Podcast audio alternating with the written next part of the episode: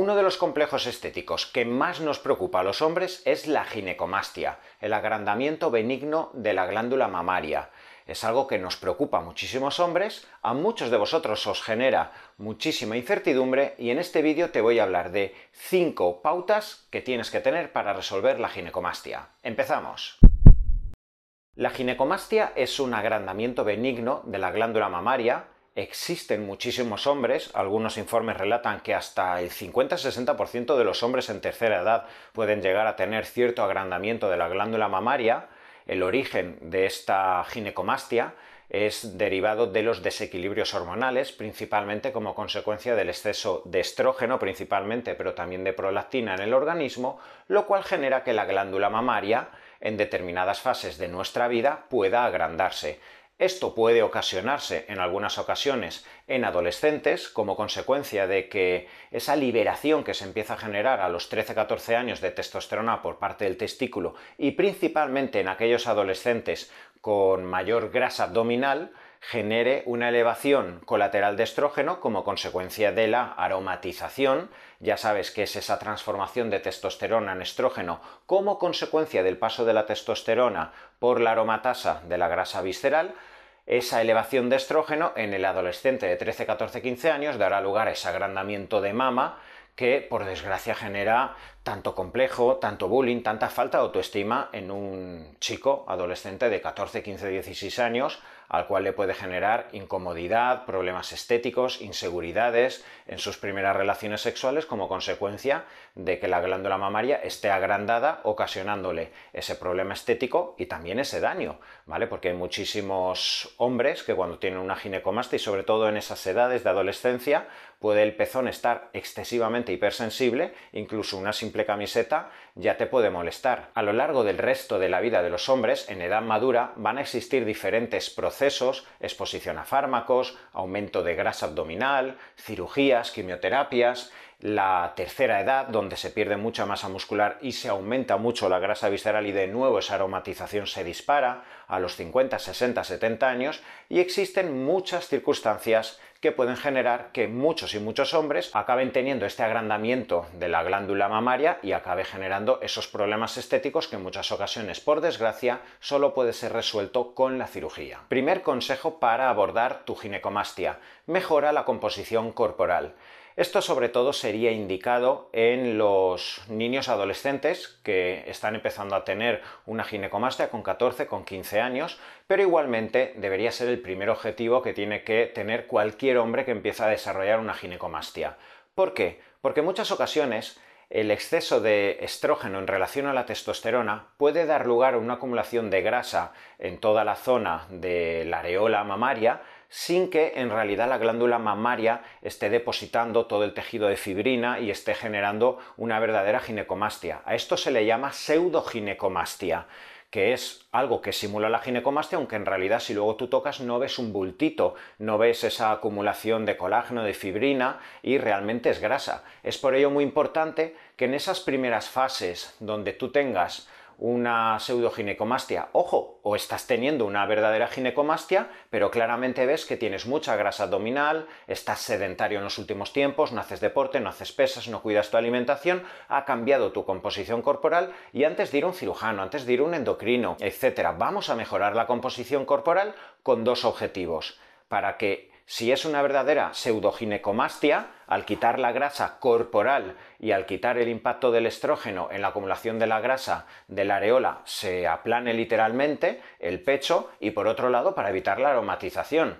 ya sea porque eres un adolescente, ya sea porque eres un hombre de 50 años que ha subido 10 kilos en los últimos 6 meses, te has abandonado en el ejercicio y estás aromatizando, pues intenta mejorar tu composición corporal para evitar que esa elevación posible que tengas en tu organismo de estrógeno pueda ser compensada sin antiestrógenos simplemente por la bajada de la grasa abdominal y el aumento de masa muscular. Así que el conjunto de herramientas nutricionales, deportivas, gestión de biorritmos, ayuno intermitente, todo lo que tengas que hacer que en definitiva, guiado por un profesional, te mejore tu composición corporal, indirectamente, sobre todo en las primeras fases de una ginecomastia o una pseudoginecomastia, te va a ayudar. Segunda forma de abordar la ginecomastia, control de fármacos. Y aquí tenemos que hablar de dos factores. primero, valorar si existen fármacos que estén condicionando la existencia de esa ginecomastia, porque puede ser que tengas una terapia basada en antiandrógenos. Existen hombres, por ejemplo, como consecuencia de un cáncer de próstata,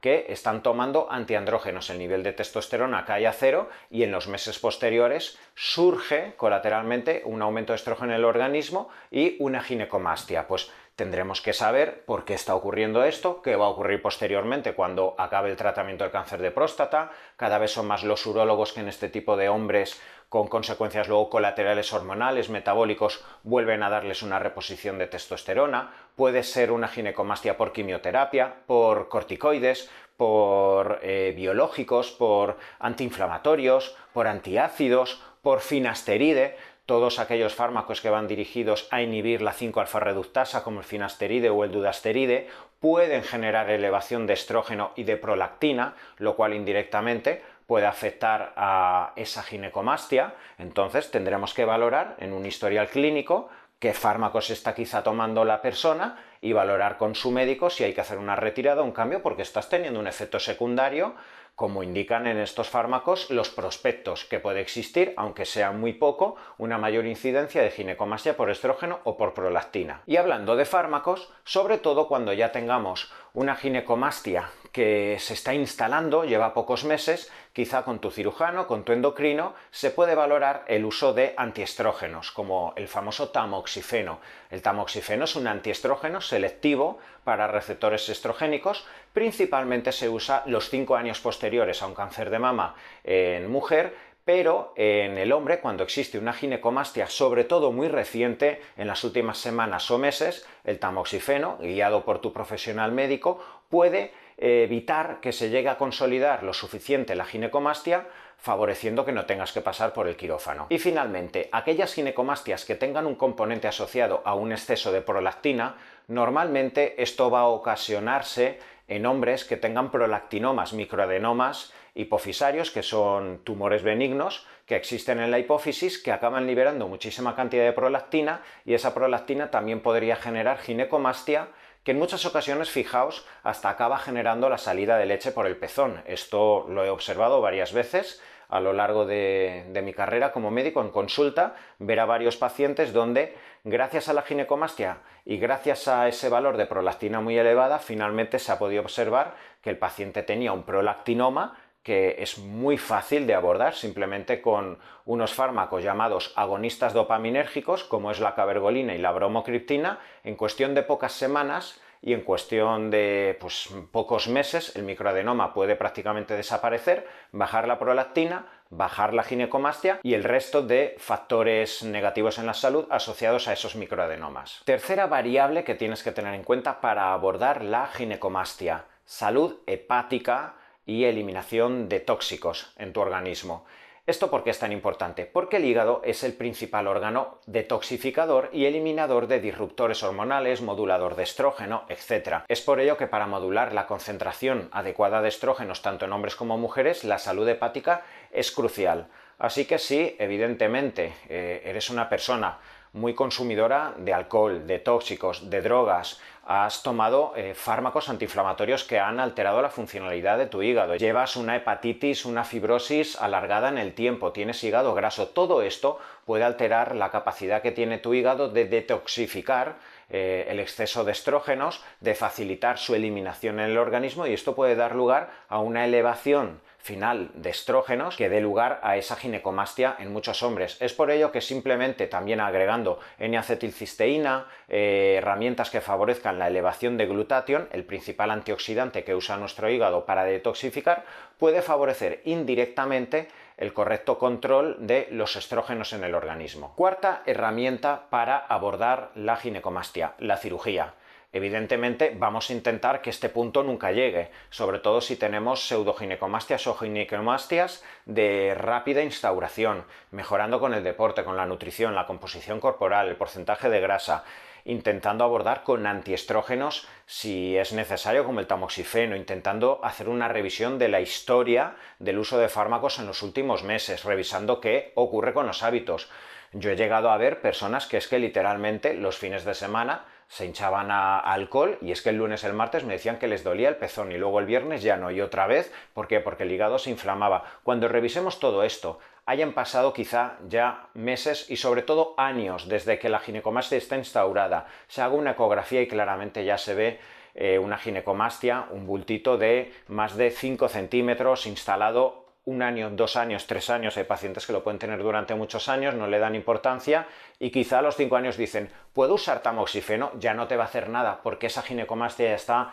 eh, fibrosada, ya no se puede evitar que el estrógeno impacte o no impacte y que no esté consolidada ya la ginecomastia. En estos casos, por estética, porque de vez en cuando te duele, lo mejor es realizarte una cirugía, quitar eh, toda la zona fibrosada, dejar un botón mamario retroareolar para evitar que después de la cirugía haya una necrosis y normalmente este tipo de cirugía, si es realizado por un profesional acostumbrado a hacer estas intervenciones, te va a dejar el pectoral plano, se puede realizar normalmente también liposucciones en toda el área pectoral, en definitiva para que tu pecho ya quede perfecto sin ningún rastro ya de esa ginecomastia. Quinta herramienta para abordar la ginecomastia, evitar que surja posteriormente de nuevo otra ginecomastia. Puede ser que tengas una ginecomastia unilateral, te operes de este pecho, pero si tú tienes un caldo de cultivo que ha generado en la glándula mamaria una ginecomastia, ¿quién te dice que en cuatro años no te ocurra en la otra glándula? ¿O quién te dice que el botón mamario de glándula que te han dejado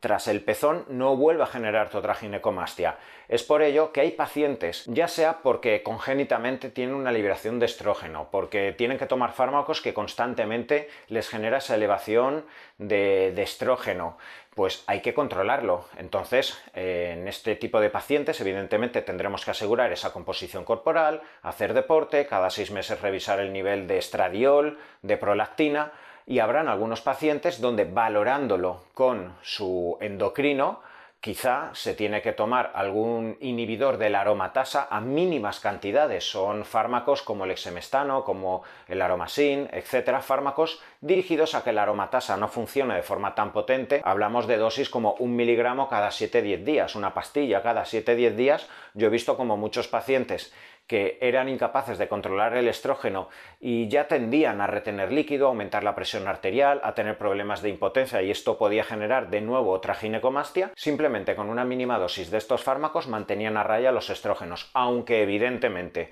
si podemos evitar el uso de cualquier fármaco y lo podemos hacer con herramientas naturales, mucho mejor. Y en estos casos suelo recomendar el uso de dindol metano y de indol 3-carbinol o el sulforano, este tipo de sustancias derivadas de las crucíferas y concentrados a altísima dosis han demostrado en cierto modo modular muy bien y favorecer la correcta detoxificación del exceso de estrógenos, de forma que para esos años posteriores donde queremos evitar de nuevo el ascenso de estrógeno, quizá muchos de vosotros que tengáis esa predisposición a la elevación del estradiol podéis usar este tipo de principios activos derivados de las crucíferas como el dindol metano o el indol 3-carbinol. Los desequilibrios metabólicos, hormonales, inmunes, etc. pueden generar en ocasiones procesos que aunque sean benignos pueden dar lugar a complejos estéticos como la ginecomastia, un proceso que da lugar al desarrollo benigno de las mamas, un proceso llamado ginecomastia, como consecuencia de la elevación de estradiol